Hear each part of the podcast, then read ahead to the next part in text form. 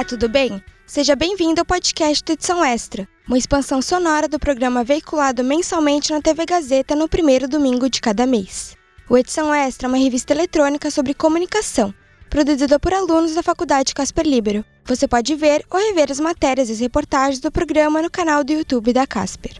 Aqui no nosso podcast você acompanha as entrevistas com os convidados do programa televisivo, incluindo trechos inéditos. É comum pelo mundo as televisões de todos os países adaptarem formatos que já existem. O Brasil não é uma exceção a esta prática frequente, como também é um exemplo desse recurso a programas internacionais. Normalmente, o que leva um determinado canal a comprar os direitos de um programa é o sucesso nos países em que já foi produzido. Ouça agora a entrevista da aluna Lívia Carvalho com a diretora de conteúdo na produtora Floresta, Flávia Moretti, sobre esse assunto. Flávia, o que é uma produtora audiovisual? Uma produtora audiovisual, ela, vou falar um pouco sobre a floresta porque as produtoras elas estão em lugares diferentes, elas ocupam diferentes espaços no mercado. Então, na parte da floresta, o que a gente faz? A gente cria um programa novo ou a gente é demandado por um cliente para criar um programa ou para fazer um programa para ele. Então a gente trabalha desde a criação de um programa até a venda desse programa para o cliente, para o player, a gente trabalha na construção desse orçamento desse programa, na contratação do elenco para esse programa, dos profissionais envolvidos, a gravação em si desse programa, a pós-produção e a entrega final. Então, no caso da Floresta, a gente cuida de todos esses processos e a gente tem equipes designadas em cada uma desses lugares para cuidar disso. Então a gente trabalha desde o do comecinho ali da criação de um formato até a entrega final desse formato para o player. Algumas vezes é uma demanda do player que vem para a gente, do canal que vem para a gente para criar esse formato, algumas vezes é a gente que oferece esse formato, esse programa para o cliente. Então a gente pode começar em estágios diferentes ali, como por exemplo esse, né, desde a construção até a entrega final, ou de um programa que já chega pronto para a gente de um cliente, onde a gente só tem que fazer um orçamento, gravar e entregar, ou de um programa que chega por um talento que vem para a gente falar, ah, eu queria fazer um programa desse jeito, aí a gente só cria o orçamento, vende, grava, edita e entrega. Então a gente trabalha nesse processo inteiro mas tem diferentes jeitos e modelos de se trabalhar. Tem produtora que trabalha só editando, tem produtora que trabalha só levantando orçamento, tem produtora que trabalha só na criação e aí faz parceria com a gente, por exemplo, ou com outras produtoras para gravar e para editar. Mas a gente é completo, a gente faz trabalha em todos esses processos em, em diferentes níveis, assim com todos os canais para todos os players. No quesito de programas de televisão, você poderia citar exemplos de programas que vocês realizam? A gente fez diversos programas, a gente fez The Ultimate Fighter Brasil, a gente fez Dr. Oz, que era o formato da Sony no comecinho da produtora, a gente faz o de férias com ex, Quem Quer Ser um Milionário, Lady Night, Shark Tank Brasil, a gente fez uma série internacional agora chamada Rio Connection, a gente trabalha com ficção e com não ficção. Dono do Lar, que é uma sitcom. São muitos e muitos projetos que a gente fez no decorrer desses 12 anos. A gente fez agora o Avisa Lá. São muitos formatos, muitos projetos. Alguns são criações próprias, como é o caso do Dono do Lar, como é o caso do Túnel do Amor, que é um formato que a gente criou agora recentemente, que foi para o ar no Multishow e na Globoplay, e tem alguns que são formatos, que é o caso do De Férias com Ex, que é o caso do Shark Tank Brasil, Quem Quer Ser um Milionário, que são formatos da Sony ou de outras distribuidoras que a gente também realiza aqui, hoje em dia. E quais são os desafios que vocês enfrentam para criar formatos? Como que é esse trabalho? Cada projeto tem um desafio, assim, né? Mas acho que o maior desafio para a gente na criação o nosso núcleo de desenvolvimento, porque a gente tem um núcleo de desenvolvimento aqui de ficção e um núcleo de desenvolvimento de não ficção. O nosso maior desafio, acho, que é a gente se reinventar diante desse mercado que muda o tempo inteiro, né? Porque antes a gente tinha as TVs abertas, depois a gente começou a trabalhar para a TV aberta e para o cabo. E aí, depois do canal cabo, agora tem os streamings. Então, a cada formato que a gente cria ou a gente produz aqui, acho que o nosso maior desafio é se reinventar, é colocar um, twist novo, uma ideia nova dentro de um gênero que já existe, Como, por exemplo, a gente criou o Túnel do Amor, esse formato que é um formato de relacionamento, é um formato de confinamento, mas o grande diferencial dele é que a gente tinha, ao invés de ter uma casa, a gente tinha duas casas, onde os participantes ficavam confinados em duas casas e a gente tinha um túnel que ligava eles. É um, não deixa de ser um programa de relacionamento, um programa de confinamento, como esses grandes realities, só que com esse diferencial. Então, a cada formato que a gente cria ou que a gente produz, a gente tenta uma ideia nova, um twist novo, alguma coisa que torna ele diferente de todos os outros.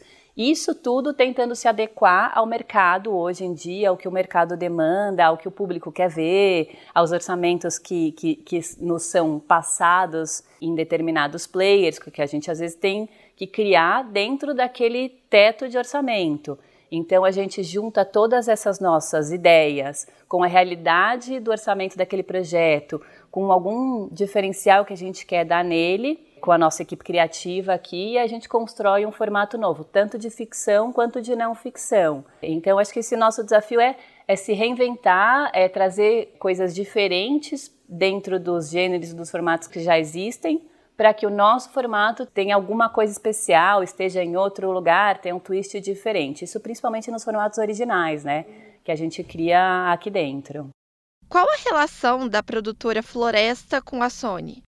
A gente é uma produtora da Sony aqui no Brasil, então a gente tem o direito de produzir todos os formatos de ficção e de não ficção do catálogo da Sony aqui no Brasil. Por exemplo, Shark Tank Brasil é um formato da Sony que a gente produz aqui para o Sony Channel. Quem quer ser um milionário é um formato da Sony que a gente produz aqui também. Então a gente tem o direito de produzir esses formatos aqui no Brasil. Então quando a gente tem uma oportunidade de vender para algum player algum formato da Sony, a gente acessa esse formato, pega dados desse formato, cria em cima um pouco desse formato, adapta ele para o Brasil e vende para um cliente. Então a gente tem esse acesso ao mesmo tempo que a gente também cria nossos formatos originais aqui que é o caso do Se Sobreviver Case, Túnel do Amor ou Dono do Lar, que são alguns formatos que a gente criou aqui e que a gente também pode exportar, que a gente coloca no catálogo da Sony internacionalmente.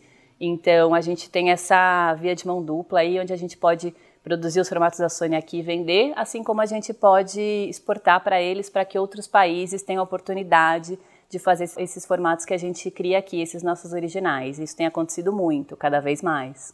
Quais são as etapas de produção da adaptação até a produção original? Quando a gente importa um formato para fazer aqui, normalmente a gente passa por todos os processos mesmo de, de produção que a gente passaria num formato original. A gente primeiro dá essa mergulhada no formato, na bíblia do formato, tudo que deve ser feito, tanto em termos de produção quanto em termos criativos daquele formato, e aí a gente sugere algumas adaptações para que aquele formato seja feito para o público brasileiro, para o público local. A gente devolve para os criadores desse formato as nossas sugestões e aí eles de acordo a gente passa para o processo normal de levantar orçamento, de, de produzir ele, gravar, editar e, e às vezes a gente precisa de uma aprovação externa, dependendo do formato, dependendo do dono do formato da distribuidora, para que eles assistam esse conteúdo ou a gente já segue com a produção depois, é, com, a, com, as entregas depois de tudo validado lá no comecinho, quando a gente recebeu a Bíblia do formato e propôs algumas mudanças. É mais ou menos assim que funciona quando a gente faz um formato que já existe. E a gente tem muita referência, né? Quando a gente também pega um formato internacional para fazer, que já foi feito em vários países, a gente também pode olhar para todos esses territórios, onde ele foi feito, todas as versões que ele tem, e absorver um pouquinho ali é, das mudanças que já foram feitas para cada região, e a gente já vai saber os nossos limites ali para trabalhar na adaptação daquele formato para o Brasil, por exemplo.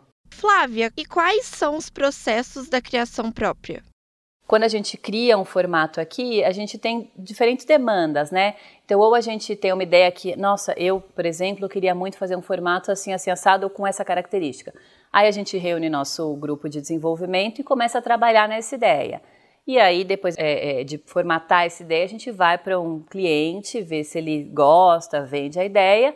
Se sim, a gente passa pelo processo de levantar orçamento, produção e edição, como todos os formatos ou a gente pode ser demandado por um cliente de fazer um formato com uma determinada característica, e aí a gente reúne nosso desenvolvimento, nosso time de desenvolvimento para criar esse formato e aí depois de criar e formatar dentro do nosso núcleo aqui, a gente aprova com o canal, aprova o orçamento e dá andamento em todo aquele processo. Então tem diversas maneiras assim da gente começar a trabalhar numa ideia e num, num possível formato, desde internamente para o player até ou para o player que demanda para a gente uma criação ou de um talento que a gente quer trabalhar junto, que já tem alguma ideia ou que tem uma vontade ali de fazer alguma coisa e a gente ajuda ele a formatar esse projeto. Então são diversos modelos assim para a gente startar essa criação e a partir daí fazer essa venda, fazer essa formatação desse projeto, orçamento, a gravação em si e a pós-produção para entregar esse produto da melhor forma possível. Isso leva um tempo. Flávia, e de que forma acontece a remuneração com as empresas que produzem os formatos e com as emissoras que vão transmitir esses formatos? Depende do modelo. Tem formatos quando a gente, quando são nossas criações, que tem um, um FII, né, uma taxa de formato que é, que o cliente tem que pagar, ou se a gente distribui um formato de. A gente pega um formato de outra distribuidora, tem um custo também para isso, que tem que ser embutido no orçamento. Então, tem diversos modelos de, de se fazer isso, e da onde o cliente ou a gente, num primeiro momento, tem que pagar o dono do formato, ou que o próprio cliente tem que pagar a, a gente pelo formato que a gente criou. Então depende do player, depende do canal, a gente trabalha com, com diversos modelos assim. Isso aí! Vale lembrar que, mesmo o programa ser um sucesso a nível internacional, não é garantia de que o formato será bem sucedido em todos os países. Qual é o seu programa internacional favorito? E qual a versão brasileira que você mais gosta? Conta pra gente nas nossas redes sociais, arroba Rádio Gazeta 1. Fique ligado nos próximos episódios do podcast da edição extra, disponível nas principais plataformas de áudio. O Edição Extra é um projeto transmídia produzido por estudantes da Faculdade Casper Libero, com supervisão pedagógica do professor Renato Tavares, supervisão operacional de Roberto Vilela e suporte operacional de profissionais dos estúdios da Rádio Gazeta Online e da produtora experimental audiovisual. Apresentação: Júlia Cartacho. Roteiro: Júlia Cartacho, Heloísa Rocha e Renato Tavares. Produção de entrevistas: Carla Azevedo, Caterine Steffen, Lívia Carvalho e Luiz Felipe Nunes. Edição: Agnoel Santiago, o Popó. Edição de mídias audiovisuais: Nilson Almeida. Site e mídias sociais: Heloísa Rocha e Júlia Melo. Supervisão pedagógica da Rádio Gazeta Online da produtora experimental audiovisual: Renato Tavares. Supervisão operacional da Rádio Gazeta Online da produtora experimental audiovisual: Roberto Vilela. Coordenadoria de jornalismo: Helena Jacó. Coordenadoria de Rádio TV e Internet: Marco Vale. Operações da Faculdade Casper Libero, Antônio Viana. Gerente administrativo da Faculdade Casper Libero, Eric Unhart. Diretor da Faculdade Casper Libero, Wellington Andrade. Superintendente-geral da Fundação Casper Libero, Sérgio Felipe dos Santos. Presidente da Fundação Casper Libero, Paulo Camarda. Até a próxima!